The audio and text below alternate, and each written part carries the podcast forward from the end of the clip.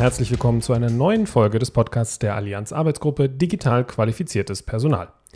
In unserer Podcast-Reihe wollen wir Stimmen von ExpertInnen aus den unterschiedlichen Bereichen der deutschen Hochschul-, Forschungs- und Förderlandschaft zum Thema digital qualifiziertes Personal sammeln und natürlich auch die Mitglieder der Arbeitsgruppe und ihre Erkenntnisse und Thesen vorstellen. Wir, das sind Matthias Bornschein, Electronic Resource Librarian in der Fachbibliothek Umwelt des Umweltbundesamtes und Christian Erlacher. Ich bin bei der Max-Planck-Gesellschaft für digitale Themen in der Personalentwicklung zuständig. Heute spreche ich mit zwei Mitgliedern unserer Arbeitsgruppe. Sie vertreten beide die Leibniz-Gemeinschaft und arbeiten in ganz unterschiedlichen Ecken der Republik. Der eine ist Thorsten Mayer. Er ist stellvertretender Direktor der ZBW in Kiel. Der andere ist Andreas Witt. Er leitet die Abteilung Digitale Sprachwissenschaften am Institut für deutsche Sprache in Mannheim.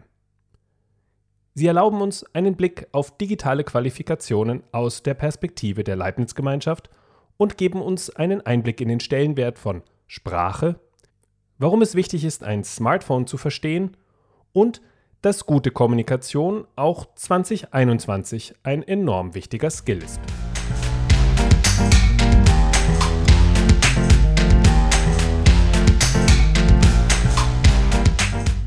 Lieber Herr Mayer, lieber Herr Witt, herzlich willkommen im Podcast Digital Qualifiziert. Äh, sagen Sie doch gerne ein paar Worte zu sich, äh, bevor wir anfangen mit dem Gespräch. Ja, mein Name ist Thorsten Mayer. Ich bin der Bibliotheksdirektor der, des Leibniz Informationszentrums Wirtschaft in Kiel und Hamburg und ähm, dort zuständig auch für die strategische Personalentwicklung und die digitale Transformation. Mein Name ist Andreas Witt. Ich bin Leiter der Abteilung Digitale Sprachwissenschaften am Leibniz Institut für deutsche Sprache. Das ist verbunden mit einer Professur für Computational Humanities an der Universität Mannheim. Ich bin zudem auch an den Universitäten in Köln und in Mannheim aktiv.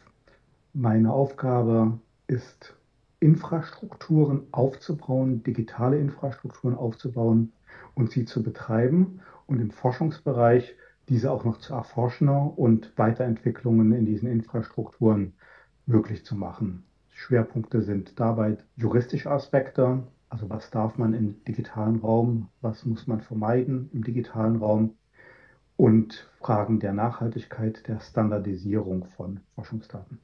Vielen Dank. Um Sie aber noch ein bisschen besser kennenzulernen, haben wir uns eine kleine Rubrik ausgedacht und äh, die lautet drei Fragen an. Vielleicht fange ich einfach gleich mit Ihnen an, äh, Herr Witt. Ich gebe Ihnen drei Fragen und Sie beantworten mir die drei Fragen idealerweise mit drei Worten. Andreas Witt beschreibe ich in drei Worten mit digital interessiert, zukunftsgläubig und optimistisch. Digitalisierung verbinde ich mit einerseits einem gesellschaftlichen Wandel, andererseits technischen Fortschritt, allerdings auch mit Problemen, potenziellen Problemen, die man ohne Digitalisierung nicht hätte. Und zum Schluss noch, Forschungsinfrastruktur ist für mich eine Voraussetzung für moderne Wissenschaft. Vielen Dank, Herr Witt. Jetzt zu Ihnen, Herr Mayer. Thorsten Mayer beschreibe ich in drei Worten mit. Optimistisch. Das waren kurze drei Worte. Digitalisierung verbinde ich mit. Weiterentwicklung, Vorwärtsbewegung, Wandel auf allen Ebenen. Und die Bibliothek der Zukunft ist für mich der zentrale Hub für die Unterstützung der Forschung. Okay. Wunderbar, vielen Dank. Steigen wir doch einfach gleich in unser Gespräch ein. Es geht ja um digital qualifiziertes Personal. Herr Witt, wenn man auf Ihrer Website nachguckt, findet man auch das Thema Digital Humanities. Möchten Sie mal ganz kurz umreißen, was man sich darunter vorstellen kann? Und vielleicht auch gleich noch den Blick darauf werfen, welche Skills dann aus Ihrer Sicht in Zukunft elementar und unverzichtbar sein werden? Sehr gern. Digital Humanities ist ein Bereich, der im Deutschen eine Zeit lang auch digitale Geisteswissenschaften genannt wurde, der allerdings vielleicht auch ein bisschen umfassender ist, weil die Geisteswissenschaften sich natürlich auch in die Geistes- und die Kulturwissenschaften aufteilen. Und es gibt sogar den Bereich der digitalen Social Science oder der digitalen Gesellschaftswissenschaften, die damit verbunden sind. Digitale Geisteswissenschaften und Digital Humanities ist gar nicht so klar zu fassen. Es ist eigentlich ein sehr weites Feld. Einerseits geht es darum, Objekte, die der Gegenstand der Forschung sind, heute in digitale Form zu bringen, beziehungsweise schon digitale Objekte zu erforschen, maschinell zu analysieren und damit ganz große Datenmengen zur Verfügung zu haben, die dann untersucht werden können. Auf der anderen Seite ist Digital Humanities auch ein Bereich, der sich mit der Digitalisierung der Welt beschäftigt, also sozusagen eine kulturwissenschaftliche Perspektive auf die Digitalisierung wirft und die wichtigen Unterscheidungen, der wichtige Gegenstandsbereich in den Digital Humanities ist einerseits eher textbezogen, das ist meine Richtung, in der lebe ich, text- und sprachbezogen. Aber es gibt eben auch andere Objekte, digitale Musikwissenschaften, digitale Kulturwissenschaften schon erwähnt. Und diese Bereiche bilden im Ganzen die Digital Humanities. Daraus wird schon erkennbar, erhörbar, dass es eine ganze Reihe von Qualifikationen benötigt, um das Feld umfassend abzudecken. Aber wie bei vielen modernen Wissenschaftlern ist es so, dass niemand die Felder ganz umfassend abdecken kann. Ich hatte schon gesagt, dass ich mich eher in dem Sprachbereich zu Hause fühle, insbesondere auch im Textbereich zu Hause fühle.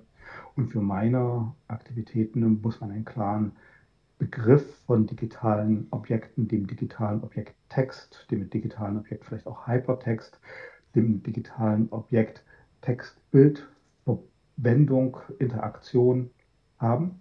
Das heißt, man muss sich mit diesen Datentypen gut auskennen.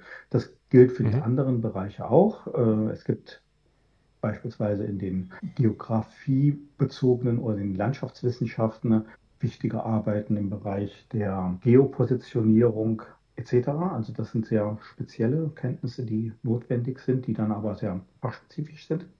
Aber es gibt auch allgemeine Fähigkeiten und diese allgemeinen Fähigkeiten sind eigentlich nicht nur in den digitalen Geisteswissenschaften, sondern meines Erachtens nach in allen Wissenschaften zentral. Das heißt, beispielsweise der Begriff des digitalen Textes. Natürlich ist in der digitalen Geisteswissenschaft das noch ein bisschen umfassender untersucht, aber den Begriff davon, wie man serialisierte Sequenzen, die einen Text bilden, dann ins elektronische Medium bringen kann, sollten meiner Ansicht nach alle Wissenschaftlerinnen und Wissenschaftler haben. Können Sie das nochmal konkret fassen, was so der, der Unterschied ist zwischen dem analogen und dem digitalen Text an der Stelle?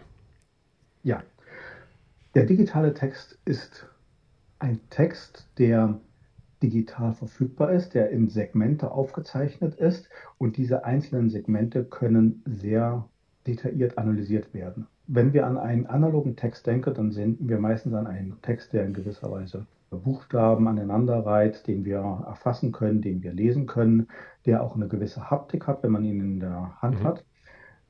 Das kann sehr relevant sein, im Übrigen auch für die digitalen Geisteswissenschaften, also wenn man sowas wie Papieruntersuchungen oder so etwas macht.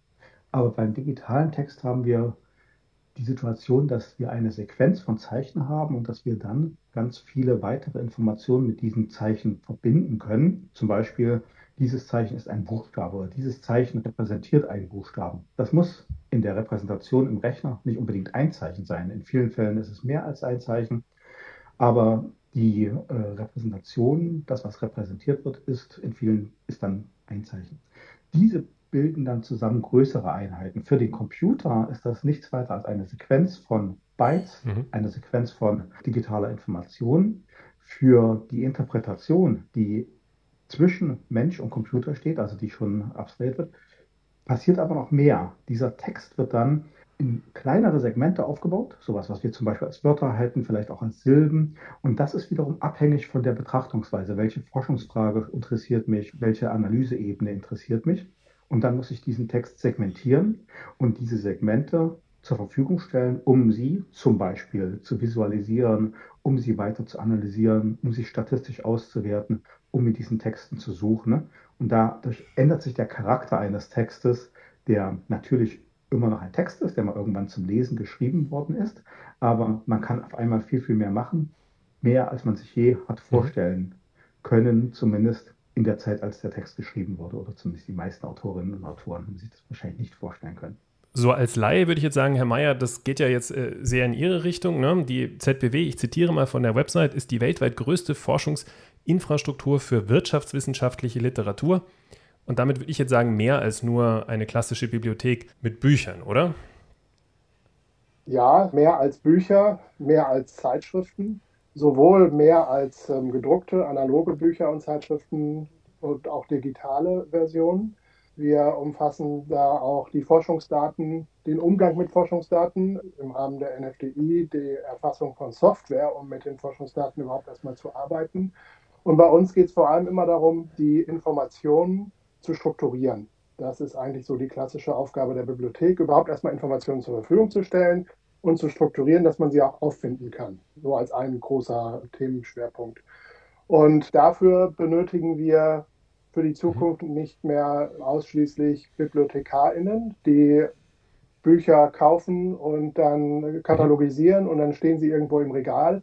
Selbst bei, wir brauchen für die digitalen Versionen juristische Fachkenntnisse, um Verträge abzuschließen, dass man zum Beispiel dass, äh, die Texte auch analysieren darf, was dann bei Herrn Witt ist, dass man überhaupt mit diesen Texten arbeiten darf, denn nicht alle stehen frei zur Verfügung.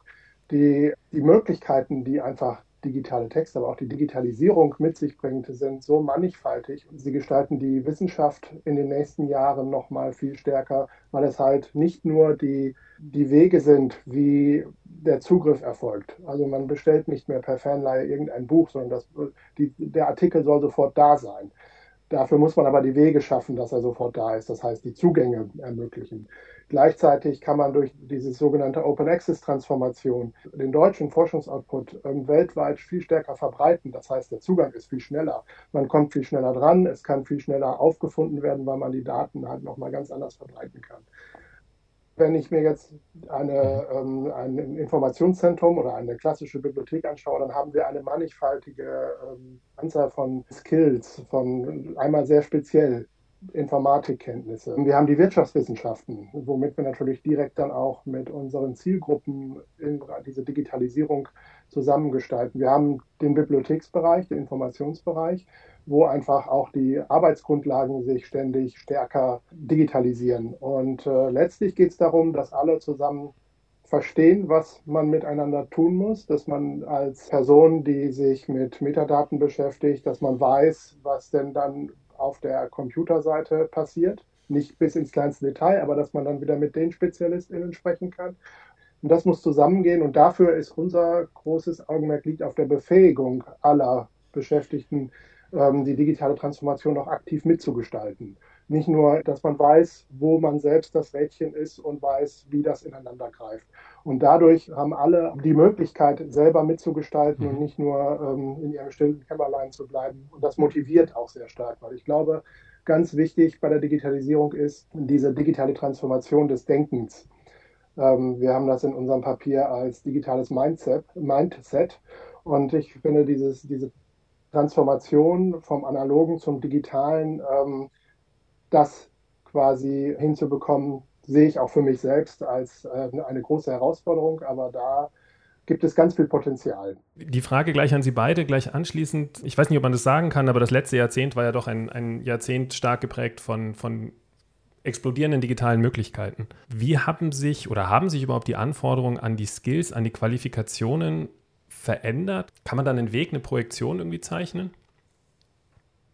Ja, ich denke, das ist der Fall. Wenn wir sehen, welche, sagen wir, Nutzungskompetenzen wir haben und welche Nutzungskompetenzen vorhanden sind, hat sich die Welt gravierend geändert. Es gibt nur noch sehr wenige Personen, die im Prinzip keinen Computer in der Tasche, in der Hosentasche oder in der, in der Handtasche mit sich führen, einfach als mobiles Endgerät. Diese mobilen Endgeräte werden wie normale digitale Analysewerkzeuge oder zumindest Betrachtungswerkzeuge gebraucht. Damit ist sozusagen ist durchgängig in die Gesellschaft hereingekommen, dass man mit digitalen Objekten arbeitet, dass man digitale Verfahren, digitale Arbeit mit mhm. der Automaten verwendet, um bestimmte Dinge zu machen. Das ist also auf jeden Fall eine Änderung.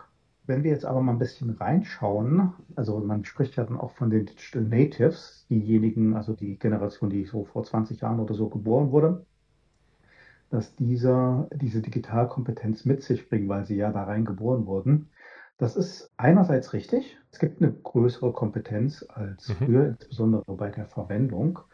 Aber auf der anderen Seite, und das ist etwas, was sich vielleicht nicht geändert hat und was sich vielleicht auch nicht ändern sollte, gibt es die Notwendigkeit der Vermittlung der Grundprinzipien. Und wenn man die heutigen Computer anschaut, auch wenn man ein ganz normales Mobiltelefon anschaut, sind das dieselben Architekturen, die vor 70, 80 Jahren entwickelt wurden. Diese Architekturen werden genutzt, um Daten sequenziell zu verarbeiten, um bestimmte Operationen in dem digitalen Raum letztlich auf der Ebene von einzelnen Bits bzw. Bytes vorzunehmen. Und diese Grundlagen zu verstehen, das fällt vielen Leuten schwer, beziehungsweise es interessiert viele Leute nicht so sehr. Und ich glaube, und das ist eine Situation, die wir vielleicht dann praktisch ähnlich haben wie vor zehn Jahren, diese Grundlagen sollte man weiter kennen, man sollte verstehen, wie diese Dinge zusammengreifen, um zu verstehen, wie die entsprechende Technik momentan ist und auch um ein bisschen Ängste zu nehmen, dass man nicht so viel Angst hat, dass die Technik uns überrennt, dass wir diese Technik nicht nutzen können. Wenn wir die Technik verstehen, können wir sie sehr gut nutzen. Allerdings müssen wir natürlich auch realistisch sein wir wissen dann auch, dass die Technik für Dinge verwendet werden kann, die Digitalisierung für Dinge verwendet werden kann, die sozusagen nicht mhm. unschädlich sind oder zumindest potenziell gefährlich sind. Aber auch darüber sollte man Bescheid wissen und das weiß man am besten, wenn man weiß, wie die entsprechenden Dinge arbeiten. Ein weiterer Punkt von diesen ganz grundsätzlichen, der sich in den letzten zehn Jahren massiv geändert hat, ist der durchgängige Einzug von Verfahren aus der künstlichen Intelligenz, des Machine Learning, verbunden mit der höheren Leistungsfähigkeit sodass wir es sozusagen als omnipräsent ansehen können, von sozusagen Automaten umgeben zu sein, die Dinge machen, die man vor wenigen Jahren noch als intelligentes Verhalten, intelligente Arbeit angesehen hätte. Ja. Und das wird weitergehen. Und das ist etwas, was ich sehr gerne den Studierenden, aber auch anderen Gruppen vermitteln möchte, diese Arbeiten, die auf maschinellen Lernen basieren, basieren sozusagen auf menschlicher Interaktion. Beispiel Sprache. Die Texte sind so gut, wie die Dinge sind. Automatisch erzeugte oder automatisch verarbeitete Texte basieren auf echten Texten. Mhm. Echte Texte werden gelesen und werden weiterverarbeitet und man lernt dann aus diesen Texten. Ein kleines Beispiel, was vielleicht nicht ganz so schlimm ist, aber wenn wir in Texten äh, Tippfehler haben oder orthografische Fehler haben, wenn dieser Tippfehler von einer OCR-Maschine gelesen wird, dann werden diese Tippfehler korrigiert, weil es so unwahrscheinlich ist, zwei Buchstaben äh, hintereinander zu finden, die zu diesem Tippfehler, die auf dem Tippfehler sozusagen basieren. Das ist äh, sicherlich hilfreich für bestimmte Aufgaben, aber wenn wir uns jetzt tatsächlich in die mhm. Geisteswissenschaft reinbegeben und wollen sehen, warum jemand etwas wie geschrieben hat, dann wollen wir nicht unbedingt, dass der Computer diese Sachen äh, korrigiert. Aber zusammengefasst, wichtig sind eben die Entwicklungen, die durchgängige Digitalisierung, die möglich ist und der Einzug der maschinellen Lernverfahren, der Einzug der künstlichen Intelligenz ins Alltagsleben. Ich sehe das genauso. Es ist eine, ähm, die neuen, die nächsten Generationen, die Digital Natives wissen ganz genau, wie man mit den Dingen umzugehen hat. Aber ich nenne das auch manchmal nicht böse gemeint, eine oberflächliche Kenntnis. Ich habe einen Suchschlitz, ich gebe was ein, es kommt was raus. Aber die Bewertung dessen, was dabei rauskommt, ist halt ähm, jetzt auch aus Bibliothekssicht das und auch aus der wissenschaftlichen Sicht, das ist ja eigentlich die Bewertung von Informationen und die dann auch intellektuelle Weiterverarbeitung von Informationen, um daraus neue Erkenntnisse zu gewinnen. Und da bedarf es mhm. weiterhin sehr viel Unterstützung, vielleicht sogar noch mehr als vorher, weil man einfach noch viel leichter an Informationen rankommt und dadurch auch natürlich auch viel mehr Informationen zur Verfügung stehen und man dadurch natürlich nochmal ganz anders diese Informationen auch filtern muss und die wichtigen raussuchen muss. Und das funktioniert auch immer noch sehr stark mit dem eigenen Denken und dem eigenen Bewerten und nicht nur mit dem Bewerten durch Maschinen. Mhm. Gleichzeitig unterstützen die Maschinen, ähm, wo wir von KI gesprochen haben, wenn wir bei uns schauen, Arbeitswege, die intellektuelle Erschließung von Literatur ist ein wichtiges Thema bei uns, um sie einfach besser wiederzufinden. Das kommt ursprünglich noch aus den Kartenkatalogen, wo einfach dann ein Sachkatalog, wo man nach bestimmten Themen gucken konnte. Oder wenn man in Bibliotheken Bücher aufgestellt hat, hat man sie inhaltlich aufgestellt nach bestimmten Themenbereichen. Und auch für die heutigen Retrieval-Systeme, selbst für Google ist es gut, solche Informationen zu haben. Dass Dinge normiert sind, sowohl Personen als auch, aber vor allem auch inhaltlich normiert sind. Und äh, da setzen wir mittlerweile auch KI-Methoden ein, um das aus den Informationen, die mhm. wir haben, Titel, Abstract und so weiter heraus, weil Volltexte ähm, natürlich auch, aber da kommt man nicht immer so gut dran, um aus diesen Informationen heraus dann die Inhalte zu normieren und zu vereinhalten, zu sagen, das ist jetzt das und das ist das. Und bei der Maschine ist der Fehler immer gleich. Das heißt, ähm, eine Maschine hat, lernt auf Basis der Arbeitsleistung der Menschen, der intellektuellen Erschließung der Menschen. Darauf basieren viele Systeme. Und sie macht immer den gleichen Fehler. Wir Menschen, wenn wir, wenn wir diese inhaltliche Erschließung machen, intellektuell, hängt es einmal von, von meinem ähm, Hintergrund ab. Ich habe vielleicht zu bestimmten fachlichen Themen als Ökonom, zu bestimmten Themen mehr Interesse, Ahnung. Das ist gar nicht bewusst. Und es hängt von der Tagesform ab. Und bei 20 Personen, die das gleiche Werk intellektuell erschließen, können verschiedenste Schlagwörter dann genommen werden. Das Zusammenspiel ist, glaube ich, das. Und das ist dieses, die äh, Möglichkeiten der Digitalisierung, der Maschinisierung zu nutzen, um das, was man als Mensch an Arbeitsleistung oder an Erkenntnissen hat, besser ähm, dann auch umsetzen zu können. Das ist in unserem Fall dann, dass man das als Vorschlagswesen nimmt, dass man Dinge dann halt nochmal intellektuell optimieren kann. Mhm.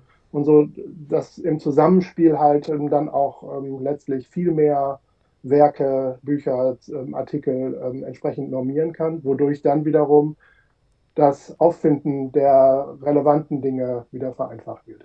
So als großer Weg.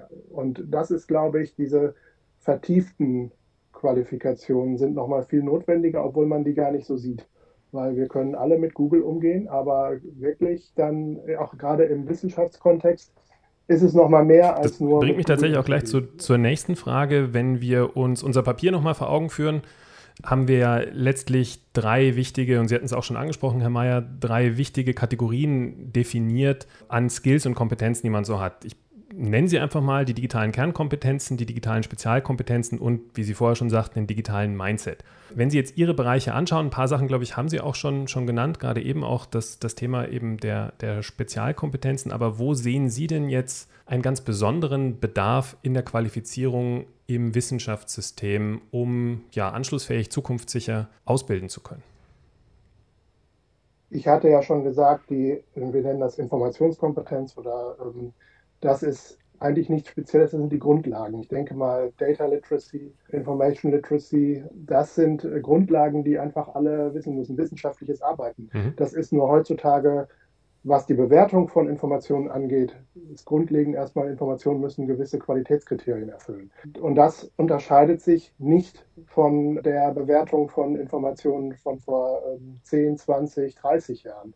Nur die Möglichkeiten sind halt anders. Man kann leichter Dinge finden und man muss mehr, eine größere Ansammlung von Informationen bewerten. Aber die Kernkompetenz ist weiterhin wissenschaftliche oder auch nicht wissenschaftliche Informationen, Publikationen bewerten und für sich dann sagen zu können, okay, das ist jetzt relevant, das ist jetzt auch wissenschaftlich relevant, das sollte ich nutzen und ich gehe nicht auf irgendetwas, wo ich dann keine verlässliche Quelle habe und solche Dinge. Das ist jetzt aus, auch aus Sicht einer Bibliothek halt ein, diese, diese Kernkompetenz, die in mhm. allen Wissenschaften wichtig ist.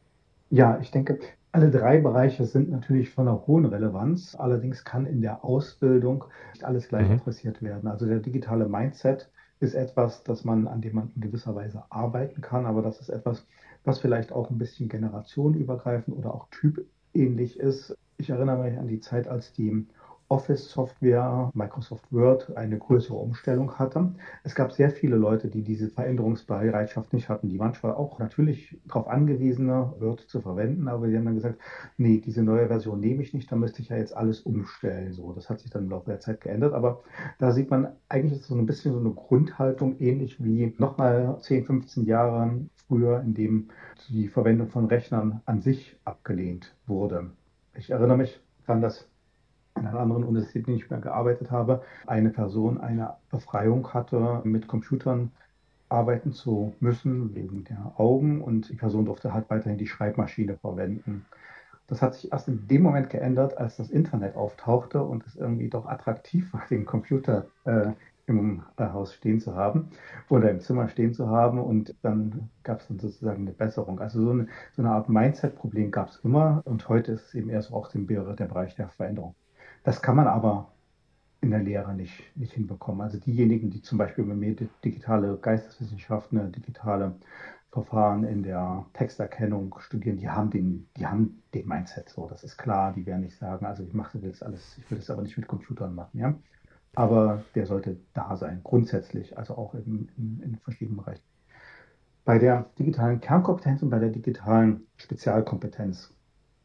Die Spezialkompetenz ist etwas, was wir im Prinzip ständig neu erlernen müssen. Es zieht sich durch die Berufsbiografien. Wir haben das auch eine Expertin in unserer Gruppe, die sich auch mit äh, lebenslangem Lernen beschäftigt, mhm. gesehen. Das ist etwas, was man kontinuierlich auffrischen bzw. neu erlernen muss. Und wir müssen natürlich in den Universitäten oder in den entsprechenden Ausbildungsstätten dafür sorgen, dass die Spezialkompetenzen, die man für ein bestimmtes Feld benötigt, da sind und dann kann man neue Sachen lernen die Kernkompetenzen, und da bin ich mir selbst gar nicht so sicher, ob das wirklich so ist, aber vermutlich wachsen die kontinuierlich. Also das, was irgendwann mal Spezialkompetenz war, wird entweder zur Kernkompetenz oder es fällt raus und man benötigt das nicht mehr. Man muss, man muss nicht mehr Lisp programmieren zu können, äh, wenn man beispielsweise AutoCAD oder irgendeine Software zum automatischen Design oder zur computergestützten Architektur verwenden möchte. Das musste man mal irgendwann wissen, das braucht man nicht mehr. Das ist einfach weg so und ist auch nie zu einer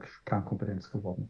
Andere Dinge, Begriff von Byte und, und Bit zu haben, bestimmte Dinge zu verstehen, wie elektronische Objekte strukturiert sind, die über das Internet zum Beispiel übertragen werden, sind Kernkompetenzen, die man sozusagen immer benötigt, die man weiter haben muss.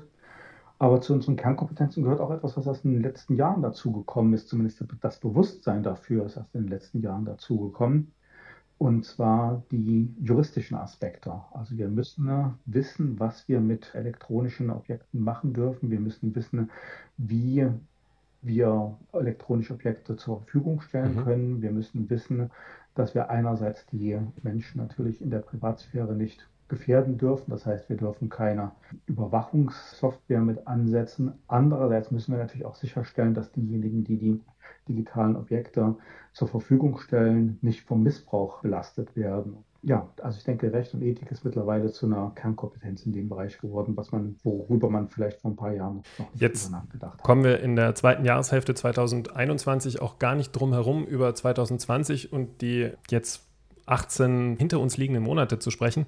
Und auch gerade in, dieser, in diesem Übergang, den Sie gerade genannt haben, zum einen das Thema Digital Mindset ja zu verbreitern oder vielleicht auch zu verändern und zum anderen aber auch einige ja, digitale Kernkompetenzen sozusagen neu zu verankern. Würden Sie aus Ihrer persönlichen Sicht heraus sagen, dass wir hier tatsächlich aus der, ich nenne es mal, Zwangsdigitalisierung auch einen ja, Vorteil, was die Skills anbelangt, hat, gezogen haben?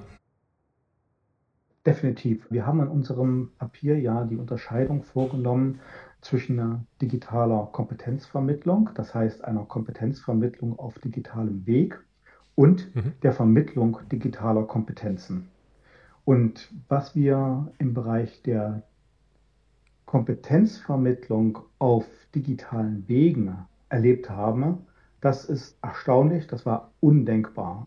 Es hatten große Bevölkerungsgruppen angefangen, mit digitalen Wegen Kompetenzen zu erwerben. Das fing in der Schule an, das geht zum Arbeitsleben über, aber das geht auch in den privaten Bereich. Die Volkshochschulen oder auch Kurse für Ältere werden in den digitalen Raum verschoben, notwendigerweise. Und es funktionierte. Das heißt, die Fähigkeit, Kompetenzen mit Hilfe von digitalen Verfahren, von Tools zu erwerben, ist massiv gestiegen. Mhm. Das war undenkbar vor anderthalb Jahren. Heißt das automatisch, dass die digitalen Kompetenzen gestiegen sind? Nicht notwendigerweise. Einige haben das genutzt, um sich auch mit den zugrunde liegenden Dingen zu beschäftigen, aber andere haben einfach diese neuen Möglichkeiten genutzt, um in gewisser Weise das Alte zu machen. Also wenn ich jetzt einen mhm. Yogakurs über Zoom laufen lasse, dann interessiert mich mehr Yoga als Zoom. Ja, völlig klar. Das ist ja auch der Sinn der Sache. Und das ist etwas, was sich auf jeden Fall. Aber könnte man da nicht auch sagen, dass für denjenigen, der Zoom noch nie in Betracht gezogen hat, dass da dann der Digital Mindset sich zumindest ein Stück weit weiterentwickelt hat, weil ich zumindest die Möglichkeit in Betracht ziehe, dass ich auch in meinem Wohnzimmer, wo auch immer, einfach einen Computer aufstelle und dann trotzdem über die Distanz mit anderen verbunden bin?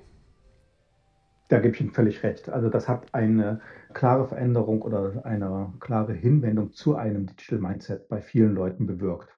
Die Sozialwissenschaft müsste dann untersuchen, ob es vielleicht auch einen entgegengesetzten äh, Effekt gab. Ja, also das war ja dann der Begriff von der Zoom-Fatigue, also dass man es einfach nicht mehr wollte, in den Zoom-Sitzungen zu sitzen. Wir werden sehen, was daraus kommt, aber ich glaube, es hat das Digital Mindset massiv verändert und eigentlich zum Positiven verändert. Das kann ich nur bestätigen aus, wenn ich jetzt in die ZBW reinschaue, auch aus Management-Sicht.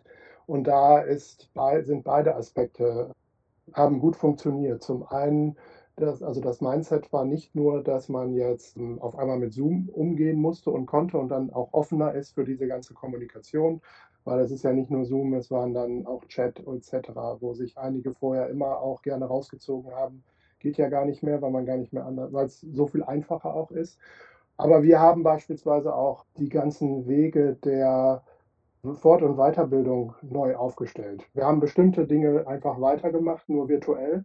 Aber andere Dinge waren auf einmal möglich, weil ähm, für alle klar war, wir treffen uns nicht physisch an irgendeinem Standort. Wir müssen also nicht erst schauen, wann sind denn alle am gleichen Standort und sonst irgendwas, sondern man hat es virtuell gemacht und dadurch hat man ganz andere Formate gefunden, auch gerade der gegenseitige Austausch bei Führungskräften. Wie gehst du damit um? Wie gehst du damit um? Das konnten wir nochmal ganz anders institutionalisieren, weil solche Dinge auch gerade durch diese Distanz, wie soll ich das sagen, die Distanz in der virtuellen Welt, die da ist, weil man sich nicht persönlich trifft, weil man bestimmte, vielleicht auch bestimmte ähm, ja, man wippt mit dem Fuß, weil man irgendwie genervt ist. Sowas kann man natürlich auch durch die Mimik rausfinden, ganz klar, aber nicht alle schaffen das über die Mimik, sondern schaffen das ganz gut, es nicht über die Mimik rauszubekommen. Und dadurch haben wir auch festgestellt, dass bestimmte Kompetenzen sich weiterentwickeln und auch die Vermittlung, die, die Kompetenzvermittlung anders möglich ist, weil diese Distanz dazu führt, dass auch alle anders miteinander umgehen. Eine sehr, auch sehr viel konstruktivere, ähm,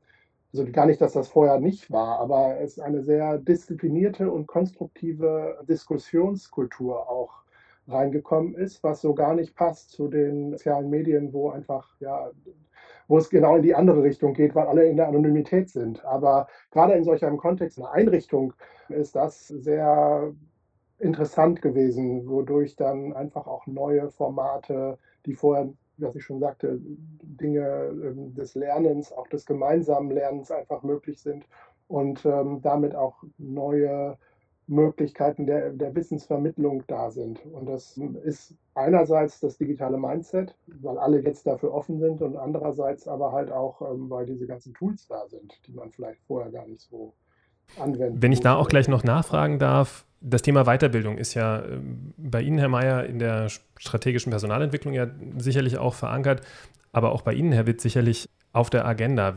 Wie kann denn Weiterbildung eigentlich aus Sicht Ihrer, Ihrer Organisationen, die in der Leibniz-Gemeinschaft organisiert sind, mit diesen schnellen Entwicklungen im digitalen Umfeld eigentlich funktionieren? Wie schafft man es, neue Themen zu identifizieren und die in die Weiterbildung äh, zu bringen. Es muss ja nicht immer so eine, so eine Ad-Hoc-Aktion sein, wie sie wahrscheinlich Anfang 2020 passiert ist. Die Weiterbildung hat jetzt verschiedene Aspekte. Also einerseits ist es notwendig, die Mitarbeiterinnen und Mitarbeiter, in meinem Fall des Leibniz-Instituts für deutsche Sprache, weiterzubilden, um mit bestimmten neuen Technologien vertraut zu werden. Auf der anderen Seite, und darüber wollte ich ganz kurz etwas sagen, sind wir natürlich auch gezwungen, als diejenigen, die Infrastrukturen, digitale Infrastrukturen anbieten, weiterentwickeln, selbst implementieren, auch ein Weiterbildungsangebot für diejenigen zu schaffen, die diese entsprechenden Technologien nutzen wollen. Und wir müssen an beiden Stellen arbeiten, aber dieser zweite Teil ist etwas, was wir sozusagen nie vernachlässigen dürfen. Also das beste Stück Software, das beste Programm nützt einem nichts, wenn man keine Akzeptanz hat oder wenn es nicht verständlich ist. Das heißt, wir müssen uns das machen in unserem Haus einige Mitarbeiterinnen und Mitarbeiter mit der Nutzung von digitalen Zugängen beschäftigen. Wie kann man überhaupt Informationen aufbereiten, damit sie gut genutzt werden kann. Das heißt, wie man der Informationen aufbereitet und im Web zur Verfügung stellt, möchte die Informationen sehr so aufbereiten, dass sie möglichst zugänglich sind. Und was muss man dabei beachten? Das sind ergonomische Fragen, das sind aber auch natürlich digitale Fragen. Und auf der anderen Seite eben unsere eigenen Programme. Wir suchen in sehr großen Textmengen, wir suchen nach grammatischen Strukturen zum Beispiel, die gesucht werden sollen. Dafür muss man dann Suchanfrage fragen können, man muss mit Suchsystemen arbeiten können. Und das ist etwas, was man natürlich nicht einfach so lernt. Das ist etwas, was man, was sich dann auch verändert. Und diese Dinge müssen wir sozusagen parallel uns unterstützen. Das heißt, wir müssen auf der einen Seite an der Weiterbildung und an der Weiterentwicklung gleichzeitig arbeiten. Dem kann ich nur zustimmen, aber das eine bedingt auch das andere oder unterstützt das andere. Mhm. Je digitaler die Beschäftigten einer Einrichtung denken und handeln, desto mehr Möglichkeiten ergeben sich dann auch wieder für die Weiterentwicklung der Fortbildungsmaßnahmen der Nutzenden bei uns, ist, wenn ich jetzt mal zu den Studierenden schaue, auch das hat sich nochmal sehr stark weiterentwickelt und auch von der Akzeptanz her, dass alles digital stattfindet, nochmal, weil, weil es einfach andere Möglichkeiten gibt, das Wissen zu vermitteln und die Dinge aufzubereiten. Wir fangen mittlerweile schon mit SchülerInnen an, Informationskompetenz zu verbreiten in einem Projekt, wo das Young Economic Symposium so als Beispiel, wo wir einfach mit Schulen wirtschaftswissenschaftliche mhm. Themen ähm, aufbereitet werden als Projekt und dann auch einen Wettbewerb gibt mittlerweile im ganzen Dachraum. Und das ist auch sowas, da sind genau die Digital Natives, die dann als Studierende schon mal viel mehr Wissen haben und dann aber auch wieder neue Möglichkeiten entwickeln. Und da haben wir zu Anfang, weil wir das ja auch eben hatten, erstmal einfach nur das, was wir immer gemacht haben, virtuell gemacht. Also es gab Zoom und ähm, letztlich ist es so ein bisschen wie Jugend forscht für die Wirtschaftswissenschaften, wenn man das jetzt mal so ganz runterbricht. Und es hat funktioniert. Aber natürlich hat man jetzt in der nächsten Runde für 2021 mhm. noch geguckt, was kann man denn sonst noch alles jetzt mit den digitalen Möglichkeiten tun, weil wir uns immer noch nicht persönlich treffen können und die Dinge weiterhin virtuell laufen müssen. Und so hat man dann wieder neue Formate entwickelt, um diesen Austausch hinzubekommen. Der Wettbewerb ist der gleiche, aber halt der Weg dahin ist ähm, anders. Und auch die Themen sind digitaler geworden unter Umständen. Und das ist, glaube ich, das kann ich nur unterstützen, es ist beides, aber beides bedingt sich Aha. untereinander. Da gleich weiter gefragt, Sie sind ja beide an Leibniz-Instituten angesiedelt. Aber sie haben beide natürlich auch Verbindungen zu Universitäten und sie haben beide das Thema Forschungs-, Forschungsinfrastruktur auf der einen Seite und haben gerade auch beschrieben, wie sie ja, Kompetenzen und Informationen sozusagen vermitteln. Herr Mayer, Sie sogar schon im Schulbereich, was ja eine unserer Kernfragen in der Allianz-Arbeitsgruppe auch ist, wie man es denn schafft, aus aktuellen Forschungsgegebenheiten oder Themen oder Forschungsbereichen heraus diese Informationen auch schon in die Universitäten hineinzubringen. Es ist jetzt wahrscheinlich für einen, Entschuldigung, das Wort, aber regulären Hochschullehrer wahrscheinlich leichter, weil der neben der Forschung direkt in die Lehre sozusagen geht. Sie sind in einer außeruniversitären Forschungseinrichtung. Haben Sie da aus Ihrer persönlichen Erfahrung, äh, aus Ihren Institutionen gute Beispiele für nachhaltige Kooperationen, die auch die Ausbildung von Studierenden an der Stelle schon beeinflussen kann und wo Sie sozusagen das Feedback haben, erstens was benötigen Studierende ja, an, an Infrastruktur und andersrum, was benötigt ein Studierender, um die Infrastruktur auch wirklich nutzen zu können? Bei uns ist das perspektivisch noch etwas anders, weil wir einfach, wir sind ja mit der Forschung an der Universität gar nicht so eng verbandelt. Letztlich über, wir hatten bisher Informatik, also direkt, dass auch Professuren bei uns angesiedelt waren, die in der mhm. Informatik in, der, in, Kiel waren. Jetzt haben wir eine Wirtschaftswissenschaftlerin, wir kriegen auch noch Informationswissenschaften dazu. Aber ansonsten ist es dann eher so, dass wir natürlich in bestimmte Curricula eingebunden sind, aber mit dem Thema Informationskompetenz und über andere Kontakte in den Wirtschaftswissenschaften halt auch zum Beispiel Workshops zur Anwendung von Statistiksoftware mit DoktorandInnen machen. Aber es ist jetzt bei uns mhm. natürlich eine etwas andere Situation, weil wir kein, noch nicht in allen Fachbereichen, in denen wir unterwegs sind, so enge Verzahnungen auch haben, dass das halt einfacher ist. Ja, bei uns im Leibniz für Deutsche Sprache ist es so, dass es eine relativ starke Verzahnung mit den Universitäten gibt. Also ich selbst bin ordentlicher Universitätsprofessor an der Universität Mannheim, bin dann aber beurlaubt mhm. und unterrichte als einzige Dienstverpflichtung zwei Stunden im Semester, also zwei Semesterwochenstunden. Also ich gebe jedes Jahr eine Veranstaltung, ein Seminar. Ich bin zudem noch in Heidelberg an der Universität, weil ich da eine Honorarprofessur habe und dort einmal im Jahr einen Kurs anbiete. Aber wenn wir jetzt allgemeiner über Leibniz-Institute sprechen möchten, ist es eher so, dass wir tatsächlich sehr stark versuchen, mit den Universitäten zusammenzuarbeiten, aus verschiedenen Gründen. Also wir als das Institut, das sich mit der deutschen Sprache der Gegenwart, insbesondere der sprachwissenschaftlichen Untersuchung der deutschen Sprache der Gegenwart und der jüngeren Vergangenheit zusammenarbeiten. Wir arbeiten natürlich mit Studierenden der Germanistik zusammen, egal ob die in Mannheim sind oder an verschiedenen anderen Stellen. Wir betreuen Abschlussarbeiten, also Masterarbeiten, Bachelorarbeiten. Wir bieten Praktikumsplätze bei uns an, die es ermöglichen, mal in den, sagen wir, Arbeitsmarkt Wissenschaft hineinzuschnuppern. Also, und für uns ist es natürlich auch so, dass wir auch digital qualifiziertes Personal sichten können in gewisser Weise. Also das ist nicht ganz so eigennützig, wie es jetzt mhm. vielleicht klingen mag, aber es ist natürlich schon so dass wir sehen, wer kann was, wer interessiert sich für welche Dinge. Denn wir benötigen ja digital qualifiziertes Personal in unseren Einrichtungen. Und es ist ja nicht so, dass die digitalen Kompetenzen zum Kernbestandteil der Germanistik-Ausbildung oder der Linguistik-Ausbildung gehört mhm. haben. Das ändert sich. Wir tun da auch viel dafür. Aber grundsätzlich ist es eben nicht unbedingt sicher, dass diejenigen, die bei IDS anfangen wollen, auch qualifiziert sind, wenn es um diese digitalen Aspekte geht. Und das versuchen wir sozusagen mit in das Studium hineinzupflegen. Also wir geben auch Veranstaltungen in Ringvorlesungen, dass wir über unsere Aspekte, unsere Arbeit sprechen. Ich mache das auch an verschiedenen anderen Universitäten. Ich hatte jetzt in Hamburg einen Vortrag zu Infrastrukturen, natürlich auch über Zoom, aber unabhängig davon, also man versucht eben auch ein bisschen nach draußen zu gehen, um zu sehen, das ist der Arbeitsmarkt, das benötigt man, um dann zu sehen, wir können uns mit den Universitäten, die ja im Prinzip die Ausbildungsstätten für uns sind, denn alle unsere Mitarbeiterinnen und Mitarbeiter kommen ja im Prinzip von Universitäten, zumindest diejenigen im wissenschaftlichen Bereich und natürlich wollen wir uns mit denen verzahnen, aber wir denken auch, dass die Universitäten etwas von unseren Angeboten haben. Also wir stellen ja unsere Serviceangebote ähnlich wie die ZBW für die Wirtschaftswissenschaft, unsere Angebote für die germanistische Sprachwissenschaft oder vielleicht sogar für die Sprachwissenschaft im Allgemeinen zur Verfügung und deshalb müssen wir natürlich auch wissen, wie funktionieren die Unis, welche Wege gibt es da, wie kann man sich austauschen. Ne? Und wir mhm. boten auch zum Beispiel im Jahr vor der Pandemie einen Kurs, der von der EU gefördert wurde, an, indem wir Nachwuchswissenschaftlerinnen und Wissenschaftler aus Warschau, von der Universität Warschau hier empfangen haben und ihnen so einen kleinen Crashkurs in digitaler Sprachwissenschaft und Korpuslinguistik gegeben haben.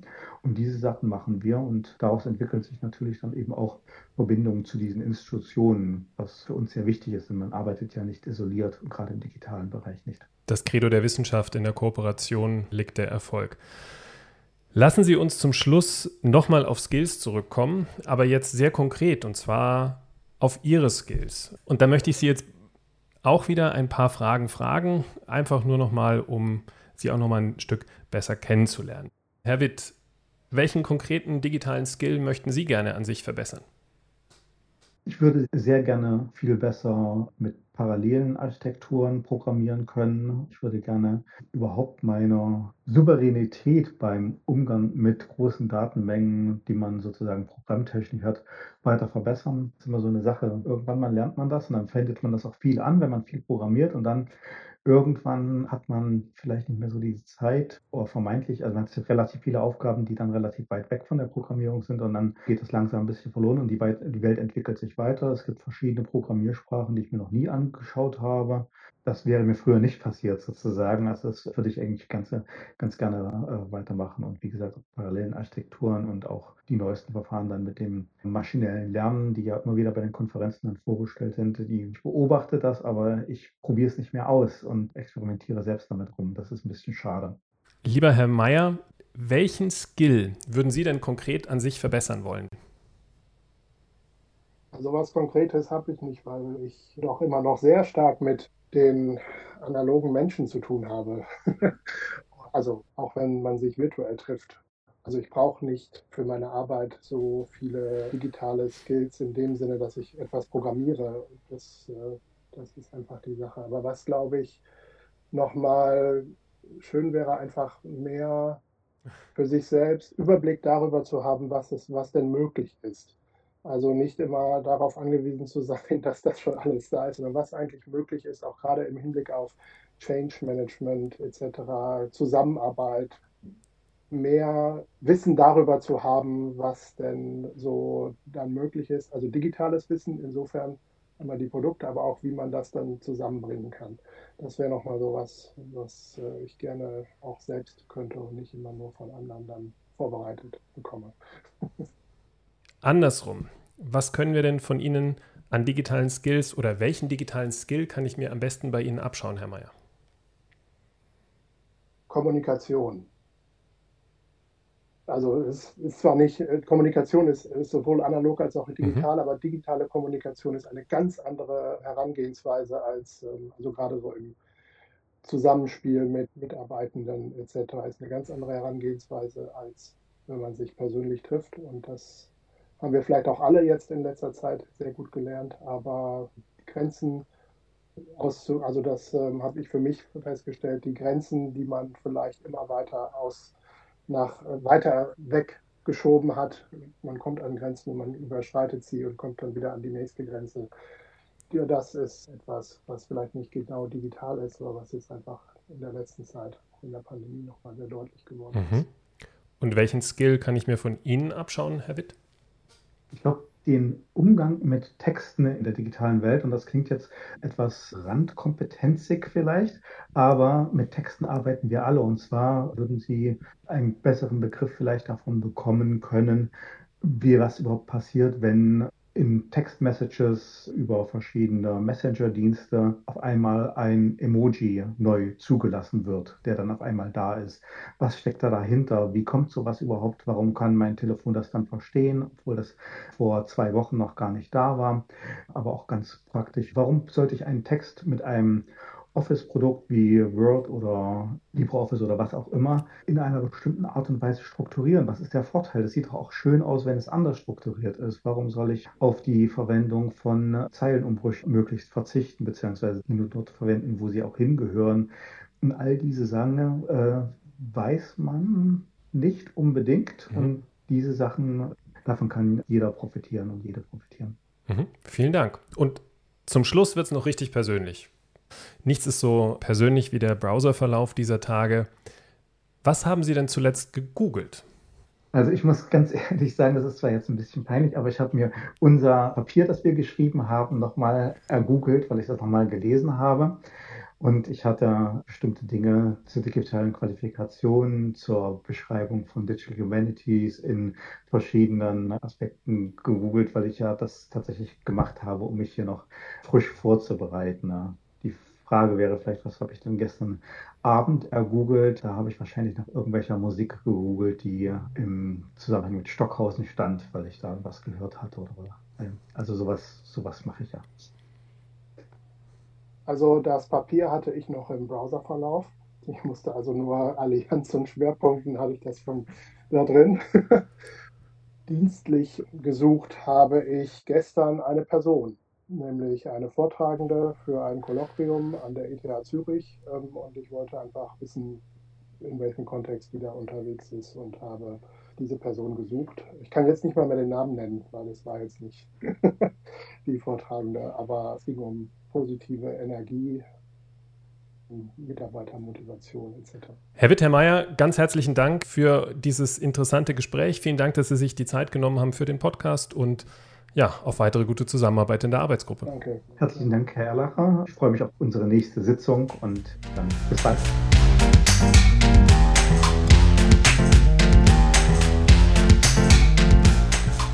So vielfältig die digitalen Qualifikationen sind, so vielfältig sind auch die Stimmen unserer Gäste. Sie kommen aus Hochschulen, Universitäten, außeruniversitären Forschungseinrichtungen, von Stiftungen und Forschungsförderern. Natürlich finden Sie die Links zu den erwähnten Dokumenten und Ressourcen zum Nachlesen und Vertiefen in den Shownotes. Freuen Sie sich mit uns auf weitere Episoden dieses Podcasts. Ihre Hosts Matthias Bornschein und Christian Erlacher. Dieser Podcast wird mit freundlicher Unterstützung der Max-Planck-Gesellschaft realisiert.